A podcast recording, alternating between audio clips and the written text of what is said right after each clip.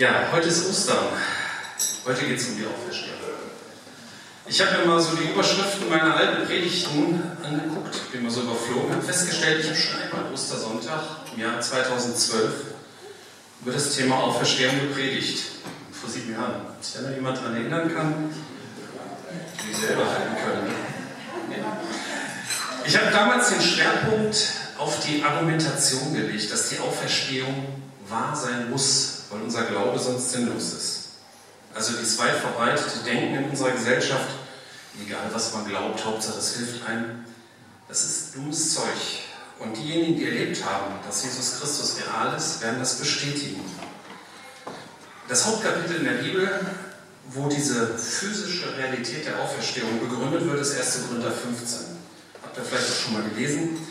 Da führt Paulus erst ein paar Leute auf, die Jesus nach seiner Kreuzigung gesehen haben. Bei einer Gelegenheit waren es sogar 500 Leute auf einmal. Und die meisten lebten noch zur Zeitpunkt des Korintherbriefs. Man hätte sie also fragen können. Es gab zu dem Zeitpunkt noch lebende Zeitzeugen. Und Paulus setzt seine Argumentation sehr plausibel und überzeugend fort. Ich lese mal aus 1. Korinther 15, 12 bis 19. Nun frage ich euch, wenn wir predigen, dass Christus von den Toten auferstanden ist, wie können da einige von euch behaupten, es gäbe keine Auferstehung der Toten? Wenn es nämlich keine Auferstehung der Toten gibt, dann ist auch Christus nicht auferstanden. Und wenn Christus nicht auferstanden ist, dann war unser Predigen wertlos und auch euer Vertrauen auf Gott ist vergeblich.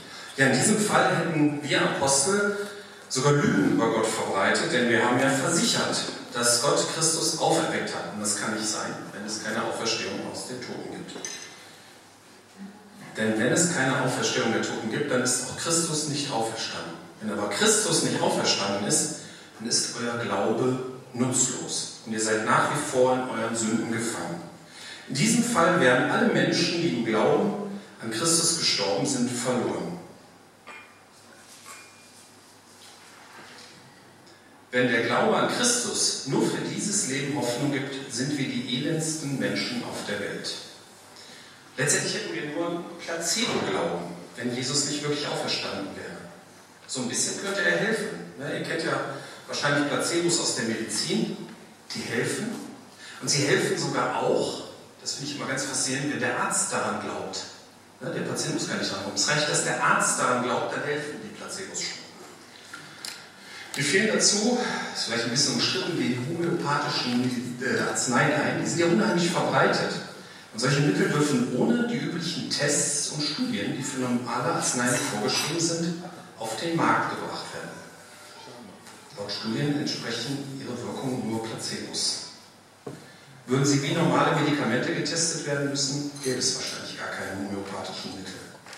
Solche Mittel sind ja oft auch mehrfach verdünnt und diese hochpotenzierten die haben gar keine Wirkstoffe mehr. Ne? D24 entspricht einer Verdünnung von einem Tropfen Wirkstoff im Atlantik.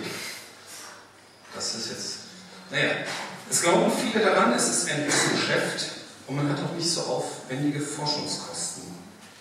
Und dazu kommt, dass die Pharmaindustrie sich natürlich nicht immer ehrlich am Wohl des Patienten orientiert. Und deswegen genießen natürlich andere Mittel auch deswegen eine gewisse Sympathie. Aber kehren wir zur Auferstehung zurück. Ich will heute einmal nicht so viel argumentieren. Ich hatte während meines Studiums habe ich als Nachhilfelehrer gearbeitet und ich habe einem Nachhilfeschüler einmal ein christliches Buch geschenkt von Peter Hahn. Das wird der Schüler hieß mit Nachnamen auch Schütt, wenn ich ihn angerufen habe, dann war es immer ganz irritierend, aber okay. Ähm, dieser Schüler zeigte eine sehr interessante Reaktion auf dieses Buch. Er sagte, der Autor hätte sehr gut argumentiert, aber ihn interessierte das nicht. Es war ihm gar nicht wichtig, ob die Argumentation schlüssig oder eben nicht schlüssig war. Und ich denke, das ist bei vielen Menschen so. Nicht die Wahrheit an sich ist wichtig, sondern was hat das mit mir zu tun? Und ich möchte heute einmal versuchen, das hervorzuheben. Was hat die Auferstehung mit dir und mit mir zu tun? Ich lese einmal aus Matthäus 28, 18 bis 20, was nach der Auferstehung stattgefunden hat. Das Teil des Missionsbefehls. Jesus kam und sagte zu den Jüngern, mir ist alle Macht im Himmel und auf der Erde gegeben. Darum geht zu allen Völkern und macht sie zu Jüngern. Tauft sie im Namen des Vaters, des Sohnes und des Heiligen Geistes und lehrt sie, alle Gebote zu halten, die ich euch gegeben habe. Und ich versichere euch, ich bin immer bei euch bis ans Ende der Zeit. Ich bin immer bei euch, verspricht Jesus hier. Er hat alle Macht im Himmel und auf Erden. Andere Übersetzungen schreiben unbeschränkte Vollmacht. Das ist irgendwie das Gleiche. Für Jesus gibt es keine Grenzen und er ist immer bei uns.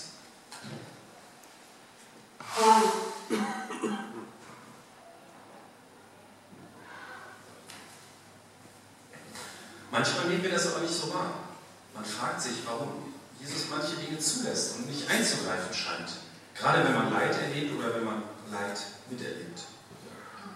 Ich weiß es auch nicht. Ich denke, das weiß ja keiner so richtig von uns. Aber wenn wir schon alles wüssten, dann wären wir eigentlich auch schon im Himmel. Ne? Da wird es keine Fragen mehr geben.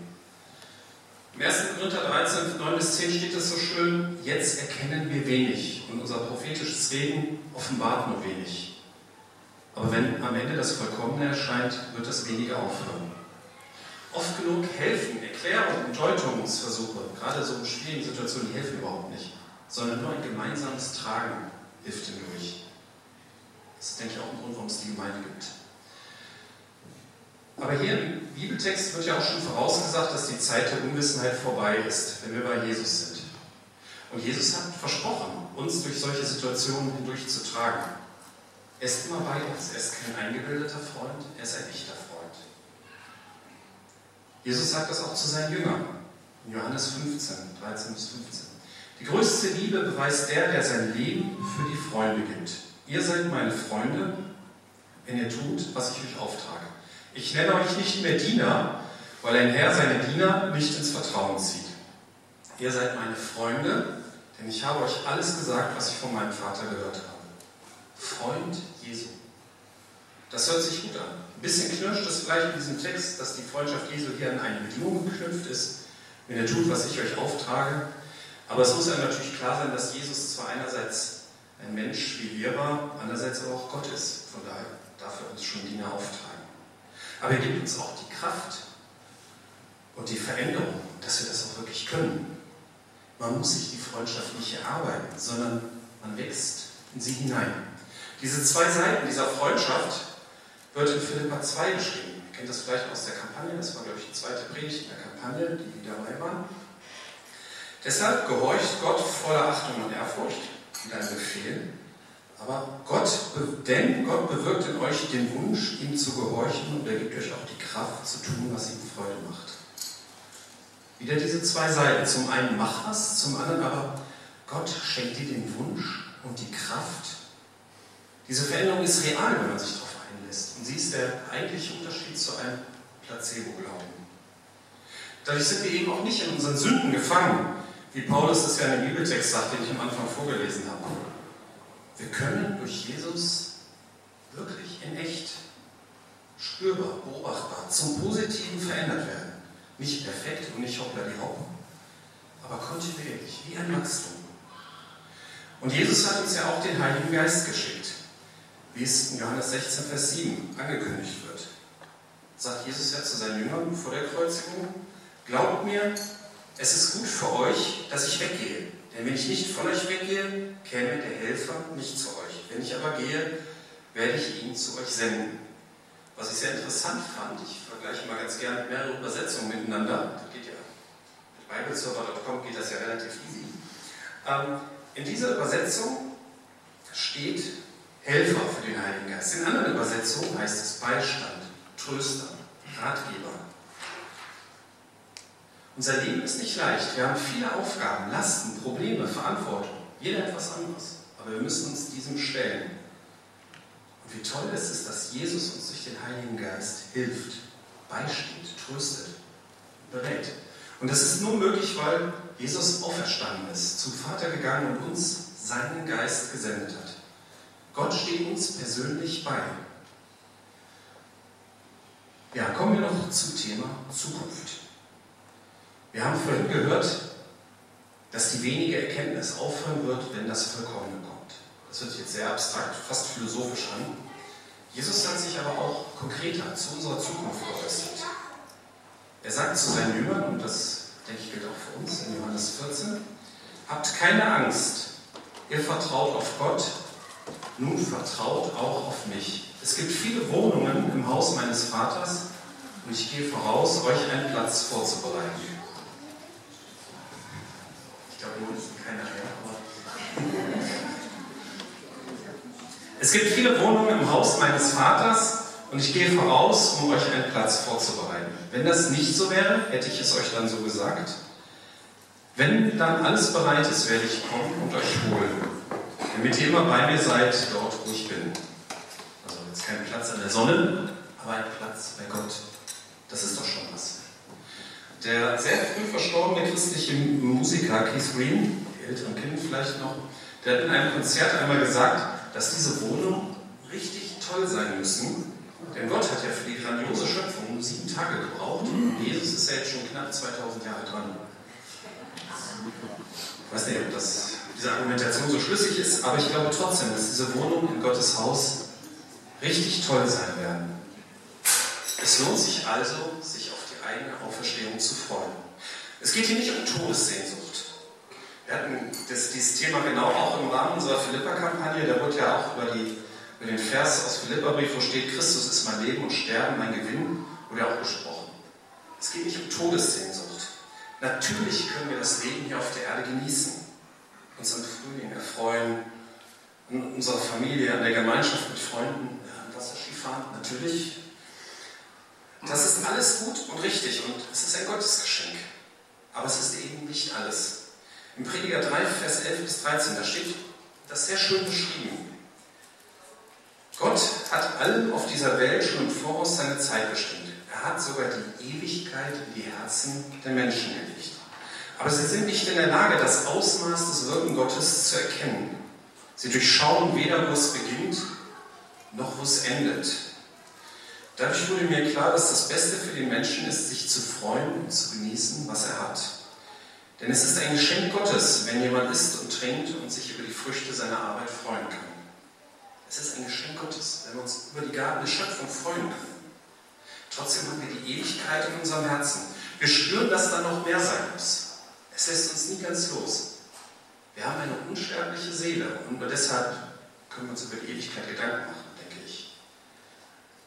Diejenigen, die zu Jesus gehören, werden nach ihrem Tod wieder auferstehen und einen Platz bei Gott haben. Eine Wohnung, die Jesus für dich und mich persönlich bereitet hat. Und so können wir uns auf die Auferstehung freuen. Ich komme zum Schluss. Die Auferstehung ist wirklich wahr. Das ergibt sich sehr plausibel aus der Bibel in 1. Korinther 15. Aber das kommt bei vielen Menschen nicht an. Warum ist die Auferstehung für mich toll? Jesus hat alle Macht und ist immer bei uns. Mit diesem Bewusstsein kommt unser Leben auf eine sichere Grundlage. Und wir verstehen nicht alles, warum Jesus manche Dinge zulässt. Wahrscheinlich verstehen wir sogar nur kleineren Teil. Aber wir können sie gemeinsam tragen. Jesus hat zugesagt, unser Freund zu sein. Er schenkt den Wunsch und die Kraft, die richtigen Dinge zu tun, das eigene Leben positiv in Gottes Sinne zu gestalten und zu verändern. Und er hat uns den Heiligen Geist geschenkt, den Beistand, den Tröster, den Helfer, den Ratgeber. Er will, dass wir uns an den Gaben der Schöpfung freuen und dass wir hier unser irdisches Leben genießen. Und er bereitet uns einen Platz, eine Wohnung in Gottes Nähe vor, worauf wir uns freuen können. Amen. Thank you.